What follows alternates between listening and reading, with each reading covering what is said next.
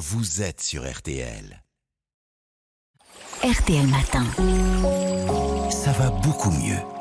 Avec vous, Aline Perraudin. Alors aujourd'hui, vous allez nous parler de la colère. Alors ça peut être quelque chose d'utile et même de sain, non De se mettre en colère? Ben oui, c'est une émotion qui ne surgit pas de nulle part. hein. C'est une émotion qui réagit à une situation, à une blessure, à une contrainte, à la perception d'une injustice. Ce n'est pas intrinsèquement mauvais. Bon, à partir de quand alors ça devient mauvais? Eh Bien, s'énerver de temps en temps n'est pas un problème. hein. La colère peut même être positive quand elle permet de poser des limites, de remettre les pendules à l'heure, de dire là ça ne va pas. Elle peut contribuer à faire évoluer les choses, mais elle devient négative dès lors qu'elle se transforme en violence, quand elle blesse l'autre et va empêcher la communication pour résoudre les problèmes.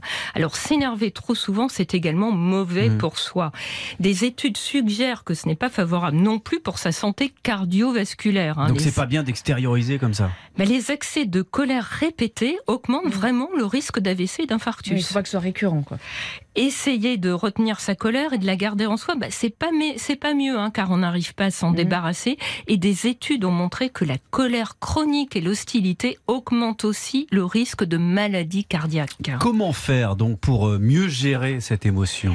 Bah, il ne s'agit pas de la nier, de, ni de la taire, mais de l'extérioriser de façon saine. Alors on peut apprendre à exprimer sa colère sans violence, estime Karine Danan, psychopraticienne que j'ai interviewée. On peut l'exprimer en essayant de ne pas dire des choses blessantes, de ne pas devenir méchant, grossier, car ça, de toute façon, on va le regretter. On n'aura plus qu'à présenter ses excuses si les mots ont dépassé ses pensées.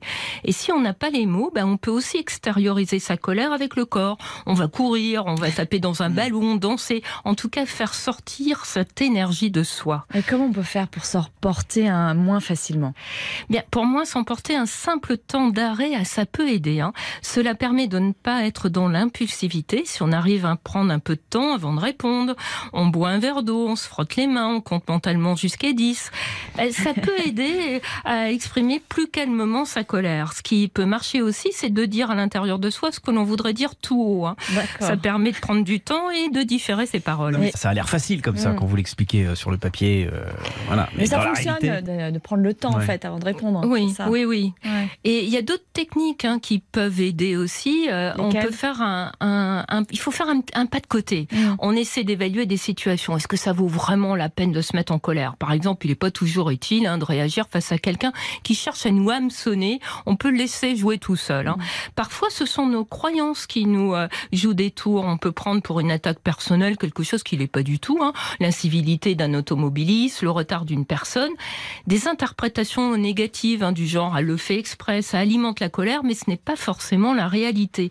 On peut aussi se rendre compte qu'on est toujours sur le mode de la défensive. On se défend en exprimant fortement les choses plutôt que de dire calmement ce qui ne va pas. Parfois, euh, c'est pas notre colère qu'on doit apprendre à gérer, mais on doit faire face à la colère de quelqu'un d'autre, d'un ou d'une collègue comme Marina, par exemple. Dans ce cas, comment réagir? Bah, ça dépend de ce qu'on connaît de la personne. hein.